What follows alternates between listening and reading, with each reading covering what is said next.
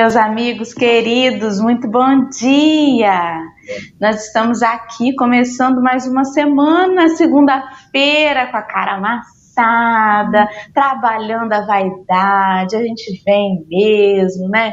Ainda com remela no canto do olho, com a carinha de sono, travesseiro nas costas, mas estamos aqui, firmes e fortes, porque a gente perde a preguiça, perde o cansaço quando a gente lembra que vai estar junto e vai falar de Jesus, do Evangelho, beber dessa água que nos anima, que nos dá o bom ânimo necessário para seguir.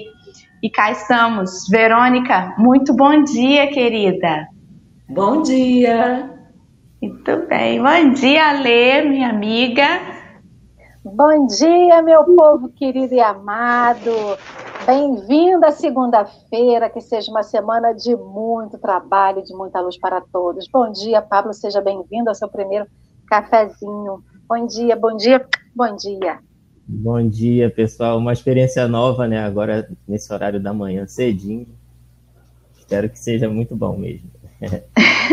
é, no início a gente vai meio devagar, assim, mas depois você vai ver que você vai estar tá soltinho, vai falar assim, mas por que a gente não fica até o almoço? Né? De tão gostoso que é o papo. Pablo, as pessoas ainda não te conhecem, a maioria aqui, algumas já, provavelmente, mas vamos relembrar quem é o Pablo, diz aí quem é você, de onde você é, o que você faz no movimento espírita, conte para nós. Bom, eu sou, meu nome é Pablo Melo. Eu hoje atuo na, no Centro Espírita Amor à Verdade, aqui em Santa Cruz, pertinho, né? último, último bairro da Avenida Brasil. E nossa casa até está fazendo, é a primeira casa a fazer 100 anos no mês que vem, né? É, aqui da região. E online eu acabei sendo uma pessoa que estou trabalhando muito. Eu trabalho com o Gabriel no Lente Espírita, que ele falou semana quinta-feira passada, né? Ele estava aqui no Café com o Evangelho. Eu atuo também no grupo que atua, mas eu não sei cantar nada. Eu, eu fico na parte de mídia mesmo. E eu vou fazendo o que vão me pedindo, né? Eu, eu tô, se eu abrir meu Facebook ali, eu estou gerenciando umas cinco ou seis páginas que, que o pessoal vai me mandando palestra para colocar, porque é um monte de gente que não, não tem muita afinidade com essa coisa e acaba com essa pandemia eu estou trabalhando bastante. Mas é, eu acho que eu atuo em todas as áreas. Às vezes eu sou fotógrafo, às vezes eu sou da mídia e, e vai embora, né? E vai embora. Muito bem, o trabalhador bombril espírita, né? Mil e uma utilidades, aquela piadinha de tia para começar amanhã. Então já estamos aí com a nossa sala cheia, repleta desses amigos queridíssimos, a Gilda, o Humberto Pombo, a Kátia sempre conosco diariamente, a Luana lá no Facebook, Maria de Fátima também, né? Tem um rapazinho aqui que eu vi que eu não sei se vocês conhecem, um tal de Marcelo Barreto, nunca ouvi falar. Bom dia, Marcelo, seja bem-vindo né? E todos os demais amigos que eu estou pincelando aí para dar bom dia. Não dá para a gente falar um a um, mas eu tenho certeza que todos vocês estão sentindo-se abraçados nesse dia aí. Então é isso, né? Vamos hoje finalizar o capítulo das aflições. Henrique ontem em casa comentou assim: Eu não aguento mais falar de aflição. Chega, parece estar atraindo já. Vamos parar com isso pelo amor de Deus, essa semana muda? Eu falei, muda, mas o, tempo, o tema não se esgota, né? A gente não tem a pretensão de esgotar. Emmanuel trouxe muitas reflexões acerca dos bem-aventurados dos aflitos. A gente não tem a pretensão de esgotar, porque é um assunto que você, a cada momento que você vai vivendo, você vai interpretando e sentindo de uma forma, né? Mas hoje encerra no livro o último texto acerca desta bem-aventurança. Nós vamos falar então hoje sobre no estudo da aflição. Para quem está com o livro que a gente está seguindo, o livro do Evangelho por Emmanuel, tá? Que é são comentários do Emmanuel acerca do Evangelho de Mateus. Este texto de hoje não está no livro porque a editora não liberou a colocação, a publicação, mas a gente foi atrás do, da obra, né, e pegou lá o texto para a gente estudar. Então, se você não conseguiu pegar no livro, você consegue encontrar a obra, né? O livro chama-se aí, olha, a gente colocou aí no, no banner, é Reconforto, da editora GEM. Então, se você quiser ir lá olhar a obra completa, tá bem? Vamos hoje, então, começar a leitura e a reflexão. Pablo, vamos fazer primeiro a prece inicial, que eu já ia esquecer, porque eu estou atropelada, né? Agora que eu estou começando a relaxar, já acordei ligadíssima hoje. Alessandra, minha amiga querida, você topa fazer para nós a prece inicial? Com certeza, um pedido é uma ordem. Então vamos lá. Antes de fazer a prece, só lembrando, meu povo, quem quiser achar qualquer livro da Lavra de Francisco de Assis, só colocar Testamento Xaveriano lá no Google. E tem, aí você vai pela letra inicial do livro. Foi assim que eu também achei a mensagem de hoje. Então fica é uma facilidade, alguém abençoado que reuniu numa página só todos os livros. Então facilita a nossa vida. Antes da gente estudar, então a gente vai rezar, vai fazer a nossa prece, vai orar e eu convido a todos aqueles que se sentirem bem a fechar os seus olhos, relaxarem um pouquinho o seu coração, relaxarem a mente. Não para poder ficar com o corpinho relaxado, mas sim para a gente poder ouvir melhor o que diz o nosso coração, o que diz o nosso anjo guardião, quais são as boas influências que a gente está sentindo ao nosso redor. E assim a gente vai iniciar o nosso café com o Evangelho dessa manhã, rogando a Jesus, rogando ao Deus, nosso Pai amoroso e misericordioso, que a gente tenha hoje ouvidos de ouvir, principalmente hoje a gente finaliza, Senhor, finaliza somente um capítulo, um versículo das bem-aventuranças que é sobre as aflições. Mas a gente sabe que as nossas aflições não serão esgotadas aqui na matéria. E por isso é tão importante, mestre, a gente sempre recorrer a você, que o seu evangelho de amor, que o seu evangelho de exemplos seja a nossa água, a água que vai descedentar a nossa sede, que seja o alimento que vai aplacar a nossa fome, que seja o remédio que vai nos acalmar, que seja a nossa luz no fim do túnel, o que vai nos orientar. Que a gente possa, Mestre Jesus, nos momentos em que a gente vive, sempre recorrer a Ti, não como uma válvula de escape, mas sim como o aprendizado, a salvação eterna que todos nós buscamos e queremos. Te pedimos, Mestre, que os mentores desse café, os bons espíritos de luz, o anjo de cada um de nós, esteja ao nosso lado, nos orientando, nos ajudando que possamos ouvir a tudo aquilo que precisamos para nos ajudar, para que a gente possa efetivamente mudar, aprender e que hoje seja aquele dia, o dia da guinada da nossa vida, o dia da alegria, o da conquista, da vitória, o dia que a gente vai poder dizer: sim, mestre, encontrei a ti. E que possamos encontrá-lo todos os dias aqui nesse café, mestre. Permita e abençoe o início desse estudo dessa manhã e que você, Mestre Jesus, junto com toda a espiritualidade amiga, esteja aqui a nos abençoar e a nos intuir. Assim seja.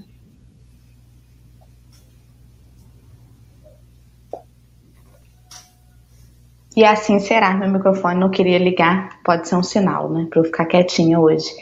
Pablo, querido, pode começar então. Nós vamos lendo. Aliás, você pode ir lendo. Se desejar parar em algum ponto para já começar a tecer comentários, fique à vontade e a gente vai dando pitaco aí. Por favor, é contigo agora. Tá bom. Eu acho que a gente pode ler ela inteira, que é uma mensagem curtinha, né? Ela é pequenininha. A gente lê e a gente vai desenvolvendo junto, né?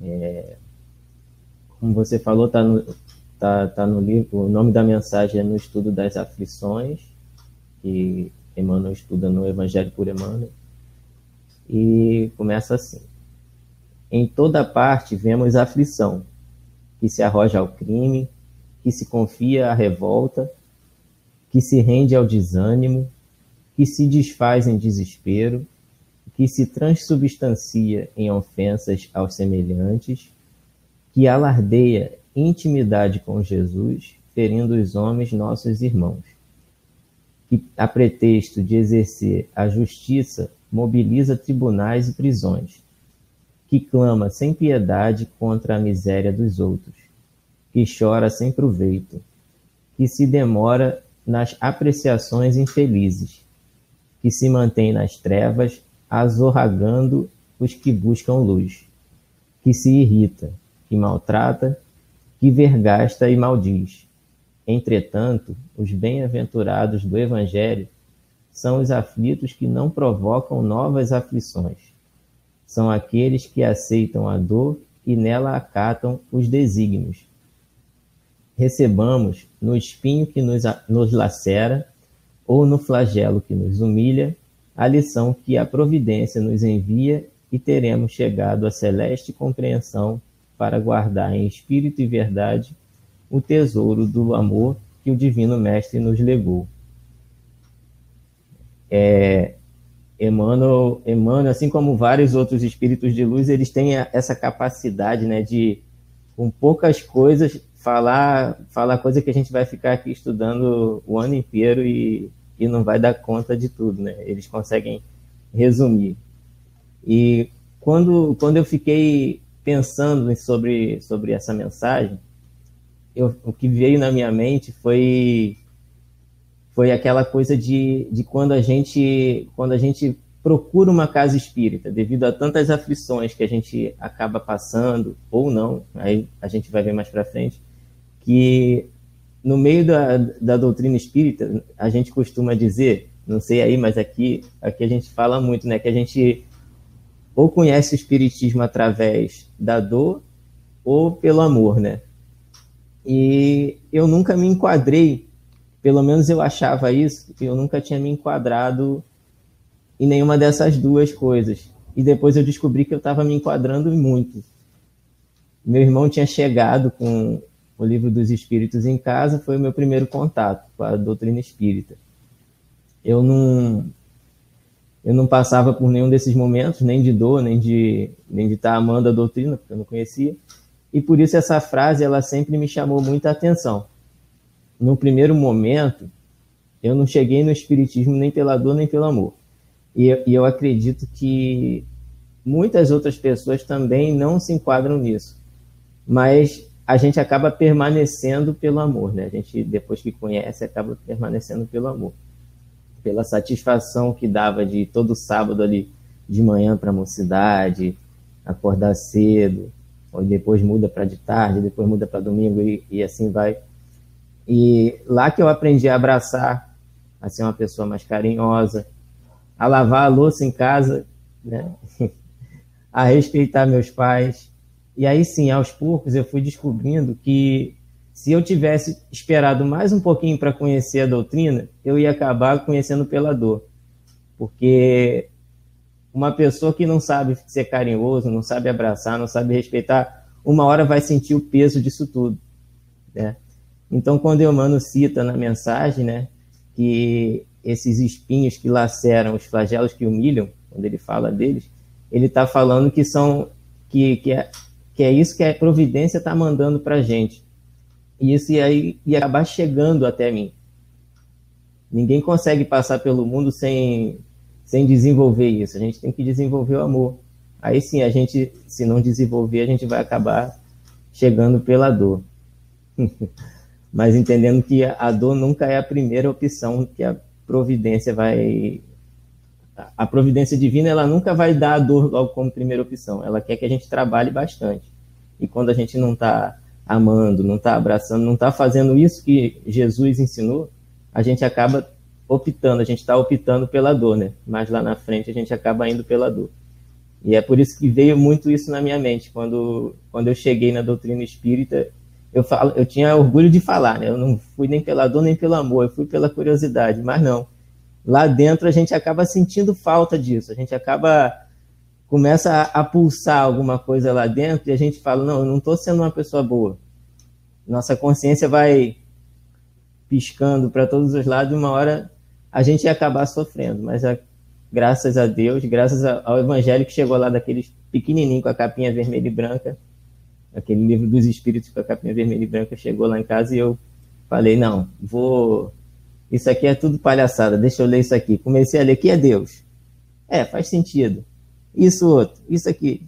Acabei de ler o, o, o livro dos espíritos em dois dias, né? Aí, aí não faltei um sábado mais depois disso. Mas é isso.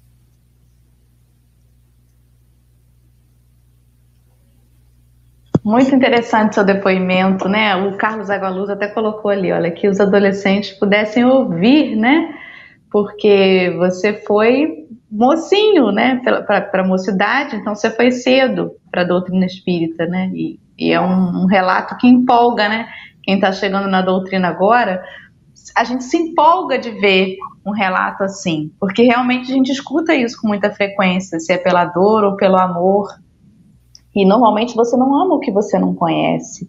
Esse negócio de amor à primeira vista não é à primeira vista. Se você tem o um amor à primeira vista, é porque muito provavelmente você já teve contato com aquilo outrora, né? Com aquilo ou com alguém, com aquela pessoa em uma outra existência. Porque o amor é uma escolha. De qualquer forma, é uma escolha. A gente escolhe amar.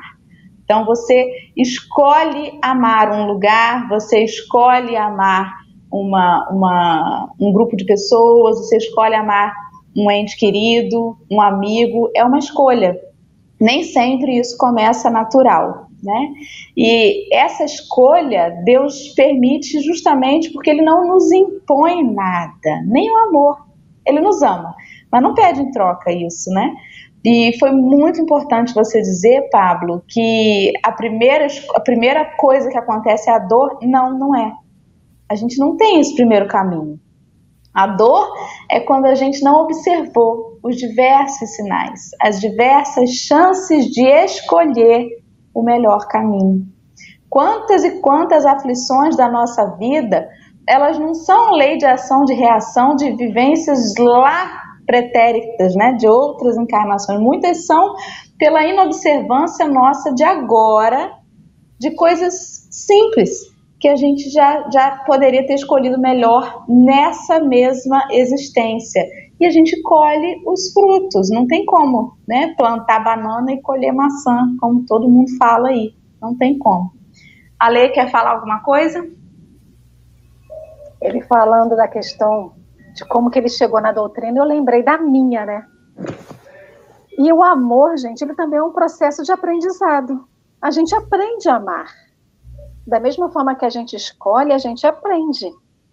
E aí vem a rebeldia. E quando a gente já conhece a doutrina, por mais que a gente não conheça a fundo, a gente conhece os seus princípios, convive com ela e fica na rebeldia de chegar e ir lá, enfim, né?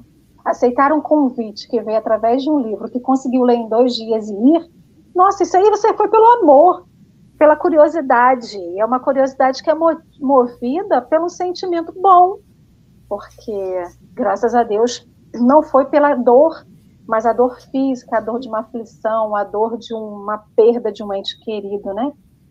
E como a Gualusa falou dos adolescentes, eu, uma coisa que eu, que eu sinto é que todo adolescente desse mundo tinha que passar por uma mocidade espírita, que é a coisa mais maravilhosa, pelo menos essa foi a minha vivência.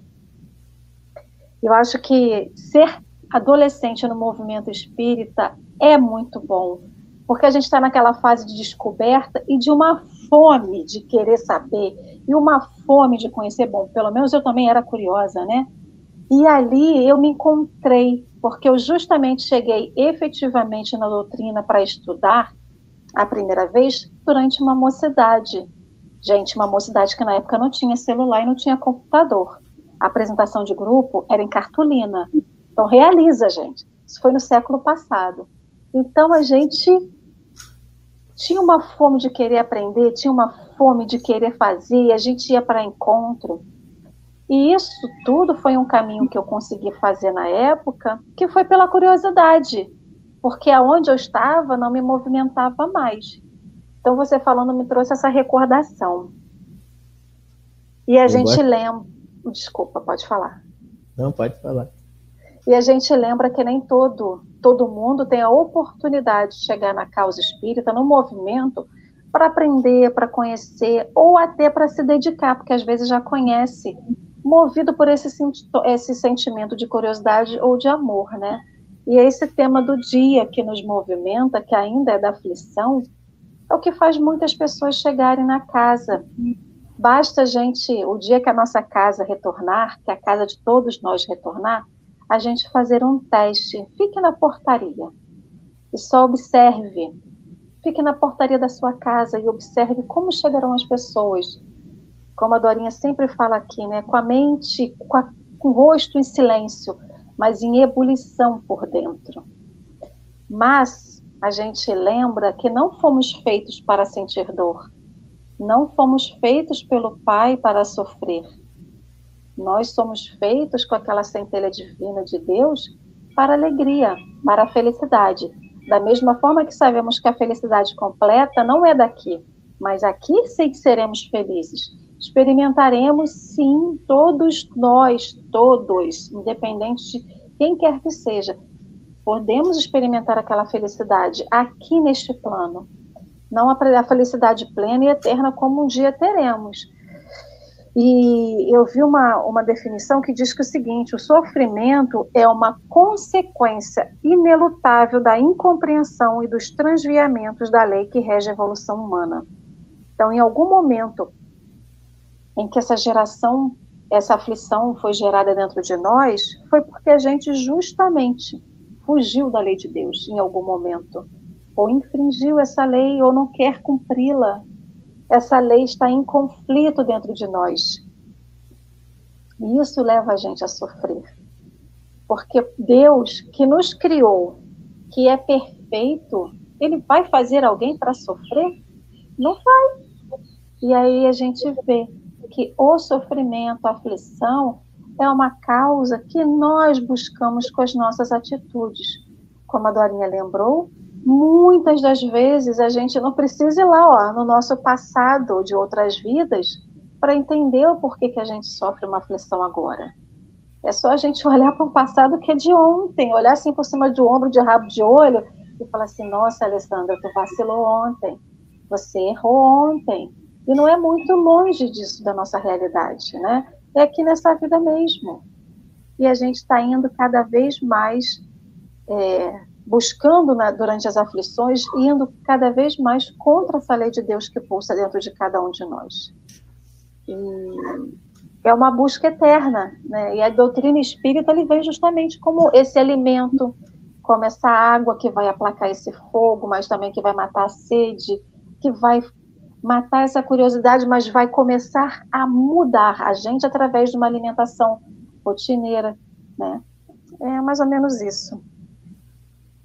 É, geralmente, quando a gente pensa que em aflição, a gente pensa que é uma coisa que, ah, fiz isso aqui agora e já me senti mal depois. Mas a aflição é o mal crônico, né? É uma coisa que a gente foi, para se tornar crônica, ela, a gente foi fazendo pequenas coisas, foi juntando, juntando, juntando quando ela chega na superfície, né, na nossa superfície, já está uma já tá aquele sofrimento bem bem já potente ali na gente. E por isso que eu citei, né, que que se eu não aprendesse logo a, a fazer aquilo tudo, a abraçar, a ser uma pessoa melhor, isso ia acabar surgindo. Então, eu gosto muito de uma frase que Bezerra de Menezes fala, que é urgente, mas não apressado. Né? Que é para a gente ir fazendo isso devagar e conhecendo a doutrina devagar. Eu lembro que eu rejeitava muita coisa na, na doutrina, assim, de Pablo, tu quer fazer isso? Mal entrei no centro, Pablo, você quer evangelizar? Pablo, você quer fazer isso? Pablo, você quer. E eu não pegava. Mas eu via muita gente que entrava num sábado e no, no sábado seguinte já estava se enfiando em tudo que é evento, já estava. Aí acaba mais na frente se frustrando porque está apressado, não está tá, não está não tá com aquela urgência, mas está querendo resolver tudo de uma vez, aí acaba se frustrando, aí acaba saindo. Né? Aquele start que, que ia dar acaba não dando. Então a pessoa acaba optando pela, por gerar mais aflições mais para frente. Então a gente acaba acaba fazendo isso, né? Eu lembro há 30 anos atrás, eu hoje ainda um monte de coisa que eu não sei hoje, né? Que, que a gente continua estudando. Se eu 30 anos atrás, quando entrei para o centro, tivesse pego tudo que, que, que, surgia, talvez eu já tivesse saído do centro, né? Não sei. A gente vê muito isso, o movimento dos adolescentes, eles entram, sai abraçando tudo e depois acaba saindo. A gente vê muito isso, né? Essa definição do é urgente, mas é devagar, me lembra uma situação assim. Sua calça rasgou agora. É urgente que você pegue uma agulha, uma linha e costure. Mas se você for com pressa, a linha não entra na agulha de jeito nenhum. É urgente, mas é devagar é com atenção, é sabendo o que você está fazendo. Você vai resolver. Mas se for com pressa, você não vai costurar. Melhor botar a mão na calça e sair andando, né? É, sobre o, o, esse texto que a gente está estudando hoje, quando a gente fala no estudo da aflição, eu fiquei pensando acerca do tema, né? Estudar a aflição é uma forma da gente se conhecer, se eu estudo, se eu reflito, se eu medito naquilo que, que está me ocorrendo, eu vou ser encaminhada mentalmente para a origem daquilo, para o gatilho, para o início, né? Ele diz aí que quando a gente não estuda a aflição, a gente acaba respingando nos outros, causando aflição aos demais. E ele nos chama a atenção: olha, bem-aventurados os aflitos, mas não aqueles que provocam novas aflições. Porque às vezes eu estou aborrecido com alguma coisa e aí, aquele meu aborrecimento, ele se transforma em revolta, ele se transforma em azedume para o outro, ele se transforma em desespero, conforme o texto vai dizendo, né? E ele vai trazendo infelicidade ao redor. No entanto, quando você estuda a sua aflição, você diminui a chance de aumentá-la, ou pior, de fazer com que o outro se aflija também através de você. Como é importante, né? A gente sempre estuda, estuda e retoma a esse conceito do conhece-te a ti mesmo. É preciso conhecer, inclusive, as minhas dores. E a gente está vivendo um momento em que as pessoas negam muito. Elas tentam a todo instante fingir que não está doendo, fingir que não está acontecendo, passando pano quente mesmo, né? E, e, e não querendo as consequências, talvez, de escolhas equivocadas que tenham feito. Mexer com a dor, estudar a dor, não é algo fácil. É por isso que a gente foge, a gente não quer, a gente sabe que dói mais. É por isso que as pessoas relutam em fazer terapia. É por isso que quando a gente começa a terapia, a gente tem vontade de sumir dali, de bater no terapeuta. Não é possível, porque o, o caminhar da proposta vai desvendando dentro da gente as razões das dores que a gente sente e a gente percebe e, e, e não tem outra saída. É assumir a responsabilidade dos nossos sentimentos. Ah, eu sinto uma grande aflição porque, um exemplo, porque eu tenho um relacionamento abusivo. Ora, os sinais provavelmente estavam ali desde o início mas você escolheu seguir assim mesmo. Ah, eu tenho uma, uma grande aflição, eu tenho remorso porque um parente meu, um pai, um avô, desencarnou e eu nunca pude pedir perdão. O responsável por essa aflição foi você mesmo, que não pediu perdão enquanto havia tempo encarnado, né? Vai ter que fazer isso depois desencarnado. Uma hora você vai se acertar. No fundo, a gente procura outras pessoas para colocar a culpa. Eu estou assim porque o país onde eu vivo é dessa forma e não me permite ser melhor. Eu estou assim porque o governante da minha cidade é assim, é assado. Cada situação, com certeza, tem o seu desafio, a sua dificuldade. Mas a responsabilidade quanto à nossa felicidade, o nosso bem-estar, é uma escolha nossa. Se está chovendo e eu não tenho poder de fazer sol, o que, que eu vou fazer com a chuva? Eu vou amaldiçoar o céu ou eu vou mudar a minha rota? Esse estudo da aflição, ele é primordial nesse processo evolutivo, até mesmo no processo de se desvencilhar dessas aflições, né? Viajei muito, Pablo. Conte aí. Então, é, quando a gente quando a gente estuda, acontece isso que você falou, né? A gente vai acolhendo aos poucos. A gente não aprende tudo de uma vez, né? Então a gente vai colhendo aos poucos ali aquele ensinamento. E aí é por isso também que Jesus até falava por parábolas, né? A parábola, eu, eu penso assim, é uma sementinha que ele joga, fala, ó, pode ser isso aqui. E a nossa maturidade que vai fazendo brotar aquela sementinha, né? Por isso que, que a gente às vezes escuta a mesma parábola, você vai interpretar de um jeito, a, a Lê vai interpretar de outro, a Verônica de outro, porque cada um está no momento da sua maturidade e da vivência da, da sua vida ali. Cada um está tá em um momento diferente de repente para mim vai fazer uma diferença muito grande, para você uma outra parábola vai fazer diferença. É, por isso que tem a, a defini uma das definições da palavra verdade é aquilo que você experimenta, né? Uma das da etimologia da palavra verdade é aquilo que você experimenta. Então, realmente cada um vai ter a sua verdade, porque eu não experimentei a mesma coisa que você, eu não experimentei a mesma coisa que a Lê, que a Verônica. Cada um tem uma, uma verdade. Só que a gente vai direcionando tudo para o mesmo lugar no final, né? Mas aí cada um vai ser um. E já, já percebeu que se a, gente, se a gente pega uma pessoa e empurra, qual a primeira reação da pessoa? É, é ir contra, né? Por isso que Jesus falava por parábola. Jesus não está empurrando ninguém. Ele mostra e a pessoa, através do exemplo ali que ele dava, a, a pessoa decidia se quer aprender aquilo ou não, se quer acolher aquilo para si ou não. Então, esse estudo evita assim, muitas aflições, porque a gente precisa falar da aflição para saber o que, que é. Né? Então, evita. E Emmanuel cita um monte de coisas que a gente faz, né? Se arroja ao crime, se revolta, se desespera. Ele cita um monte de coisas que a gente faz e que a gente faz nos outros quando a gente não estuda isso. É bastante interessante o estudo das aflições. Vocês estavam falando aí, eu estava de cabeça baixa aqui, que eu estava fazendo uma comparação. O Pablo falou uma coisa um pouquinho atrás, eu lembrei de um copo d'água. Quando a gente tem aquele ditado, né? Às vezes é só uma gotinha para a gente transbordar o copo. E também sobre uma coisa que a Irma falou aqui, que ela botou assim: ninguém quer sofrer, ninguém, pare... ninguém quer parecer que sofre, né? e preferem negar as dores e se embriagar no mundo material para não se encararem.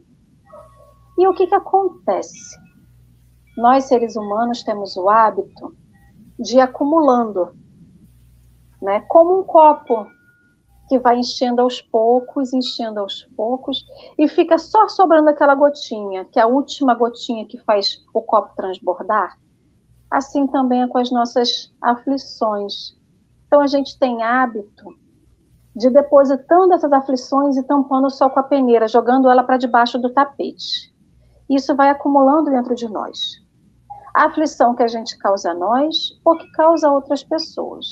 E vai aquele acúmulo, acúmulo, e vai acumulando. E a gente vai ignorando, porque ela não está me fazendo sofrer. Gente, é, é, uma aflição, mas que eu estou incubando ela, que nem uma doença, a gente vai incubando e vai incubando e às vezes falta aquela última gotinha para o copo transbordar. E vem uma última gota, que nem necessariamente não precisa ser o de uma aflição, mas toda aquela aflição reprimida que está dentro de nós, e a gente está com aquela cara de sorriso por fora, ela transborda. E transborda de uma maneira muito drástica, porque são várias questões acumuladas ao longo de tanto tempo que a gente vai jogando dentro de nós e transborda de uma vez só. E aí é que nem uma comporta que a gente não consegue conter. Então, aquelas aflições que a gente não olhou, que a gente não valorizou, que a gente não acolheu, porque a gente minimizou o problema ao longo de muito tempo. Por que, que eu lembrei disso? Justamente por essa passagem que ele fala. Bem-aventurados do Evangelho não são os aflitos que não provocam novas aflições. Mas não provocar novas aflições também significa colher a aflição deste momento para que eu possa entender e trabalhá-la. Então, quando eu vou nesse copo jogando um monte, da mesma forma que eu vou provocar novas aflições para mim, eu vou provocar aflições para todos aqueles que estão ao meu redor, principalmente a minha família necessário. Eu não vou causar uma dor direta, mas uma dor indireta de alguém que me ama, que me vê sofrer, de alguém que me quer bem, os meus amigos. Então é preciso que a gente não tampe mais o sol com a peneira. E eu fui ontem é, dar uma olhadinha no material eu achei um texto que é de Raul Teixeira. Esse texto está no programa Vida e Valores, é de 2008, então é bem recente, né? Só um pouquinho de tempo ali atrás, 12 anos apenas. E ele fala justamente do nosso temperamento. E tudo isso eu lembrei e linkei por causa dessa passagem aqui, né? Que Raul Teixeira ele vai dizer que o nosso temperamento ele é uma das causas mais pungentes das nossas aflições. Principalmente a gente que diz assim, ah, eu sou pavio curto, eu não levo desaforo para casa, tudo comigo é resolvido olho no olho, dente por dente. E ele dá um exemplo, ele vem, é um texto magnífico, eu assim, convido quem se sentir interessado a procurar e ler, porque ele vai tecendo justamente uma teia, uma história em cima do nosso temperamento impulsivo, do nosso temperamento é, aquele temperamento explosivo, né, que tudo explode. E ele conta uma história de uma família que saiu de carro, um pai, uma mãe e uma filha, e uma outra pessoa veio durante o trânsito e fechou o moço. Mas não foi nada proposital, aqueles acidentes de trânsito. E esse moço, esse chefe de família que estava com a família, foi atrás do moço que fechou ele. E foi aquela perseguição ele chegou, parou o carro, encurralou o outro moço, encurralou ele, abriu o carro e saiu. O outro, vendo ele saindo do carro aflito, achou que ele ia em cima dele, pegou uma arma e matou o chefe de família. Então, pelo temperamento explosivo daquele chefe de família, que não soube raciocinar pelo temperamento dele explosivo, acabou um na prisão outro desencarnado e uma família sem assistência. Eu estou resumindo no resumo do resumo do texto de, de, de Raul Teixeira. Mas o porquê que eu estou trazendo isso? Porque nós caçamos o modo de ser aflitos. Não estou dizendo que todo mundo que é explosivo, que tem esse temperamento assim, que está gerando aflição, mas quando ele deita né, na cama e reflete sozinho com ele ou senta em algum lugar, enfim, ele vai refletir, ele vai ver o quanto isso dói dentro dele. O quanto dói, quanto isso é pesado. E essa é uma reflexão que a gente sempre lembra de Santo Agostinho. O que, que eu faço durante o dia, como eu me conheço, as minhas respostas. É tudo parte integrante de um processo maior desse autoconhecimento que a gente sempre fala, mas que não é só a gente se conhecer. A Alessandra vai se conhecer e vai saber que ela é assim assado, mas é eu me reconhecer como espírito imortal. É um pouquinho além só de conhecer a Alessandra matéria, é conhecer a Alessandra espírito que já viveu, que viverá ainda durante muito tempo. Qual é o meu posicionamento frente essa imortalidade, essa vida que a gente tem pela frente? Então, é, a gente vai ter que fazer uma escolha. A nossa porta de Damasco é uma porta que ela abre para várias questões na nossa vida. Eu acho que a gente não vai ter só uma porta de Damasco. A gente terá durante a nossa existência várias portas de Damasco. E também a gente terá a nossa porta de Damasco para as nossas aflições. Aquela porta que vai botar a gente frente. Não vamos ser, não vou nem ser muito ambiciosa de querer ver Jesus e ficar cega, não, gente. Eu quero só ver a Alessandra. A Alessandra racional, a Alessandra que entende. E ela vai dizer assim para outra Alessandra, toda agitada como eu sou, e falar assim: tenha calma, busque dentro de você, porque a sua, a sua resposta que você tanto quer está dentro de você. E é justamente a resposta para as aflições, porque a gente não estaria aqui conversando isso tudo se a gente estivesse falando só do amor. Não que a gente vá pela dor só refletir, não é isso. Mas é que a dor incomoda, ela tira a gente da nossa passividade. A dor faz a gente andar, faz a gente se movimentar. E é isso que a gente precisa, se movimentar, agir para frente, caminhar para frente. Falei muito, né? Vou fazer que nem Marcelo, vou me mutar. Às vezes, ali, a, aquela gotinha que fez transbordar, não sei se vocês já, já passaram por isso. Às vezes eu tenho que ligar a bomba aqui e encher a caixa. Aí, quando, quando chega no final ali que enche a caixa, começa a vazar ali pelo ladrão da caixa, não vaza só aquela gotinha que, que transbordou, fica vazando um tempão, fica pingando ali um tempão. Então, às vezes, uma gotinha que a gente deixa transbordar nosso copo ali, fica sai um monte de coisa da gente, né? A gente escolhe as aflições, a gente acaba fazendo opções que, que faz a gente ter muito mais aflições. Um livro que eu gosto muito do, do Emmanuel, que é Há Dois Mil Anos, na história, logo lá no início, ele, ele quando ele está se mudando para a capital lá, ele, ele é, faz uma punição muito severa para um, um cara que está com a pedra e acertou o, o, rosto da Lívia, né?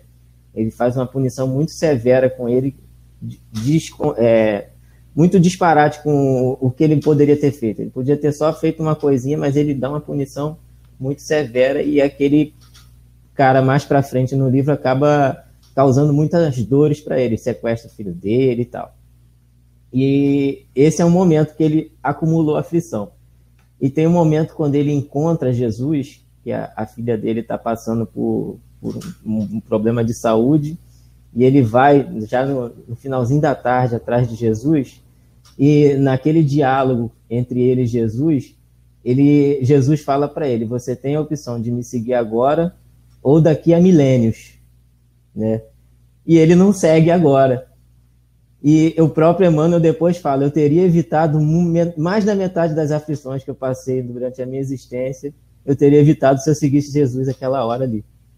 É, então a gente vai optando. Uma hora a gente vai estar vai tá lá na frente, igual o Emmanuel já chegou para a gente aqui como Emmanuel, a gente conhece como Emmanuel. Mas a gente não sabe tudo que ele passou para chegar aqui. De repente já, a gente já teria esse Emmanuel de agora se ele tivesse seguido Jesus bem lá atrás. Né?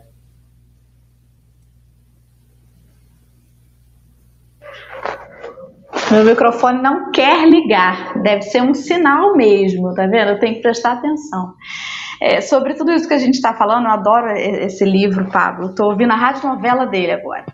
É, sobre tudo isso que a gente está falando aqui, a gente aprende para gente e aprende no olhar do outro também. A gente não pode fazer o outro mudar, mas a mensagem é para nossa própria mudança. Olha, eu preciso estudar as minhas aflições, eu preciso ver se a maneira como eu estou agindo está respingando de forma negativa no outro. Mas isso também muda o meu olhar acerca do outro. Se o outro está agindo dessa forma, olha, se ele for estudar, tem aflição atrás dessa atitude, né? Porque gente feliz, gente plena, gente com Jesus no coração de verdade, não respinga coisa ruim em ninguém. Então isso dá uma sensação de compaixão para o outro. Não que a gente vá passar a mão, né, e deixar as pessoas, não, deixa ele. Ah, mas ele me bateu, mas ele está sem Jesus. Não, também não é assim, né? Mas isso faz com que a gente não fique trazendo para dentro de nós aquela energia negativa, não fique alimentando a raiva, não alimente né, a discórdia, o, o, rancor, não.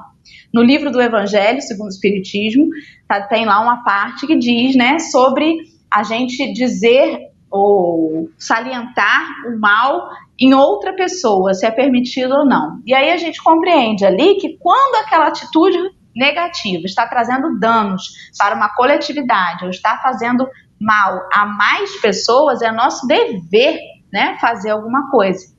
Mas se aquela pessoa está por si só se, se colocando ali naquela, naquela aura de negativismo, de dificuldade, de azedume, a gente não pode impor uma mudança no outro, mas é preciso olhar com compaixão, porque dificilmente aquele irmão está feliz, como nós. Quando estudamos as nossas aflições através do nosso comportamento, percebemos que nos dias em que a gente está mais difícil, o nosso coração também está mais aflito. Então, à medida com que julgardes o outro, também serás julgado, mas não por alguém, pela nossa consciência. Se a gente é muito rígido com a gente, se a gente se cobra demais, a gente vai ter também essa rigidez com o outro. E se eu aponto muito erro no outro, é porque eu também tenho dificuldade de me acolher na minha dor. Talvez eu não esteja estudando as minhas aflições. Se eu estudo as minhas aflições, eu percebo que eu, né, que dentro do meu orgulho, acho que já estou por cima já, né, que já estou melhor, já estou na nata já, um passaporte do mundo de regeneração. Se eu estudar minhas aflições e perceber que não estou isso tudo, eu vou ter um olhar mais compassivo com o meu irmão, mais amoroso com o meu irmão. Nós somos muito bons em, em, em negar, né? Nós conseguimos ter uma negação muito grande das coisas. Já viu, você citou aí lá atrás, já viu quando as pessoas estão num relacionamento ruim, num relacionamento abusivo, ou então coisas ruins que acontecem na vida, a gente consegue se acostumar com aquilo. A gente transforma isso tudo na zona, nossa zona de conforto e a gente não sai daquilo. Tudo que vem para mudar, a gente acaba querendo ficar. Não, eu vou ficar. A gente se acostuma. É igual andar na rua, tu começa a ter um calo, tu continua andando, mas você não para para botar um band-aid. A gente se acostuma. A gente não quer sair da zona de conforto. E isso gera muita aflição, gera muita muita. A gente nega tudo, a gente acaba negando, né? Lá no Evangelho, a gente, a gente vai encontrar, no Evangelho segundo o Espiritismo, a gente vai encontrar a explicação para essa parte de Mateus, né? Que ele vai falar que bem-aventurado, bem-aventurados os que têm ocasião de provar sua fé, sua firmeza, sua perseverança e submissão à vontade de Deus. Ele está falando dos aflitos, dos bem-aventurados aflitos, são aqueles que têm a, a oportunidade de provar sua fé, de, de ter a firmeza. E Emmanuel arremata quando ele fala que é aquela pessoa que não causa, mais aflições nas outras pessoas. E essa tendência que a gente tem de negar, a gente só só está guardando, só está enchendo, botando mais gotinha lá antes de transbordar. Né? Exatamente. A Verônica quer falar alguma coisa hoje? Rapidinho, eu lembrei agora que conversando com o grupo, né, de, que nós estudamos o espiritismo com as pessoas surdas também. Então, estudando com eles, teve um surdo. Nós estávamos conversando sobre as aflições também, sobre a reforma íntima. Então, teve um surdo é, que falou uma coisa interessante. Quando você aponta para o outro, só vai um dedo. Os outros três ou quatro vai para você. Então a gente precisa tomar cuidado quando você vai apontar o erro do outro. Porque você está faltando olhar o que existe em você, o que falta em você. Então, eu achei interessante essa reflexão da pessoa surda que está iniciando o estudo do Espiritismo, sobre essa questão do apontar, do julgar, né? Era só isso que eu queria complementar também. Perfeito, perfeito, porque eu justamente ia falar isso. Se um texto está dizendo assim, no estudo da aflição, quando a gente estuda, é o nosso, nosso olhinho que lê, os nossos ouvidos que ouvem. Então, quando a gente fala no estudo da aflição, é para nós, nós temos que nos estudar, estudar a nossa aflição. Não que a gente vai ficar imune ou a gente vai ignorar a aflição do outro, mas até para eu compreender a aflição do outro, eu tenho que saber o que, que me aflige, o que, que me incomoda, o que, que me dói. Não para colocar a aflição do outro em xeque ou pesar se é maior ou menor. É justamente para a gente também aprender a valorizar a dor do outro. Porque o que não dói em mim pode não doer, mas pode doer no outro de uma maneira muito pesada. Então, eu acho que é uma reflexão, né? Eu acho que tem essa, essa, essa mensagem ela traz muitas reflexões, porque aponta várias questões que em algum momento a gente viveu, em maior ou menor intensidade, mas que possamos continuar estudando em nós, como diz a Verônica, eu nunca mais vou esquecer isso, né? É, estudando em nós o que, que nos aflige, para a gente poder não deixar mais esse copo transbordar, que a gente busque ajuda, que a gente busque nos compreender, mas, sobretudo, nos aceitar.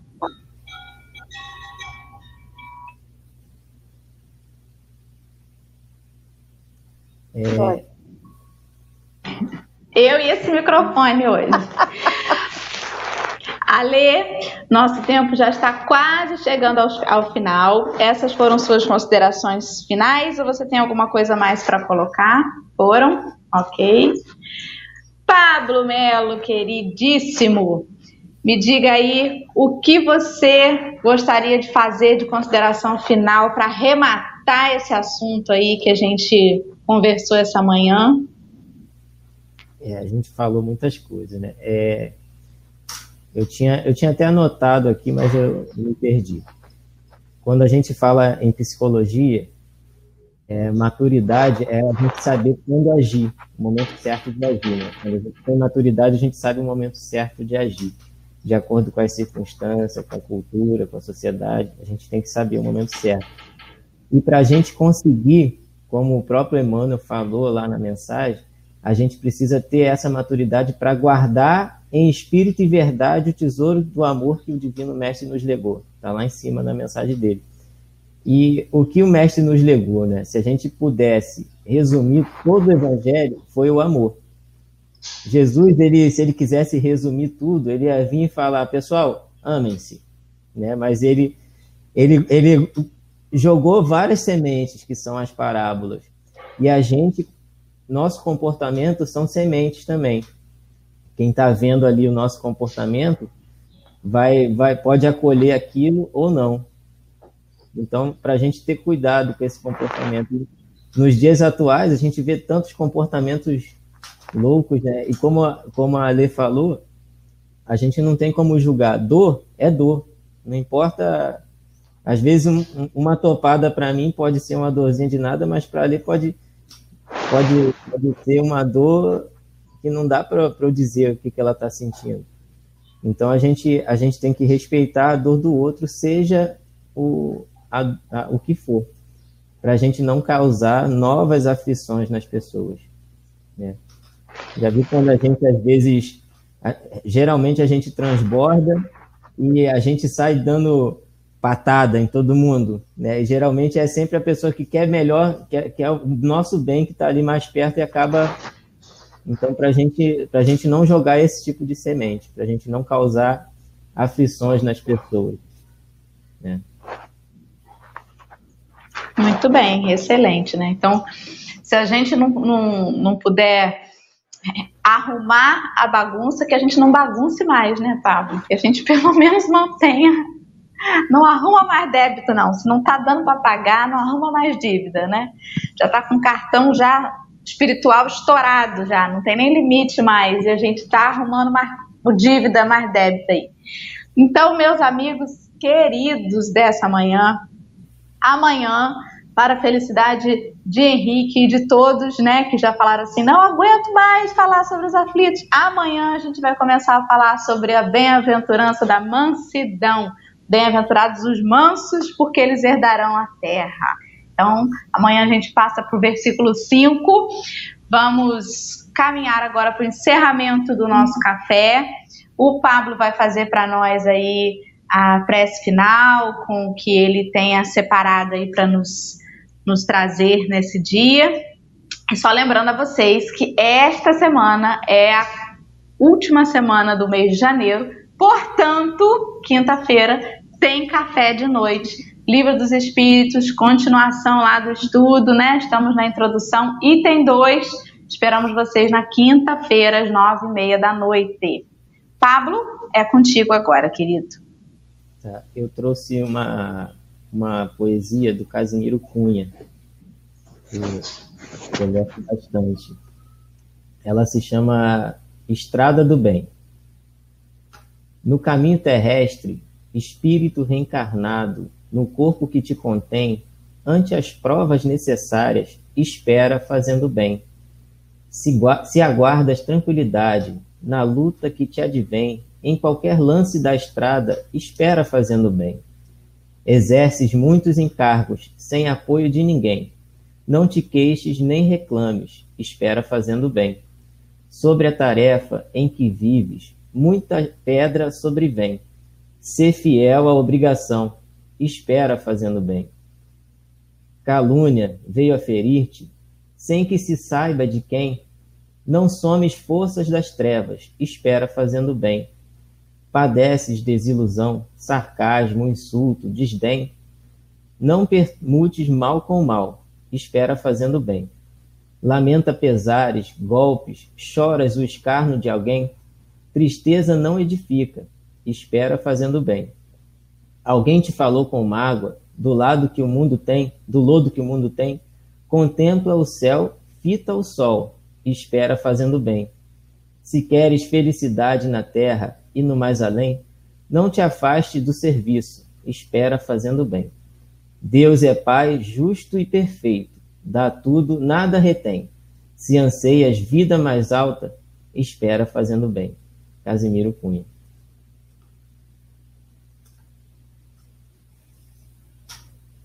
Então, que a Pode gente possa que a gente possa agradecer por esse dia maravilhoso aos nossos amigos espirituais que estão sempre nos esperando fazer o bem, buscando sempre o nosso melhor, ferramentas ainda imperfeitas que somos, cada um de nós pode fazer muito bem. Basta aguardar e acolher a mensagem de Jesus. Obrigado, amigos, que assim seja. Assim seja, assim sempre será. Muito bem, obrigada, Verônica, querida. Muito obrigada, uma boa semana. Verônica vai estar com a gente quinta-feira no estudo do Livro dos Espíritos.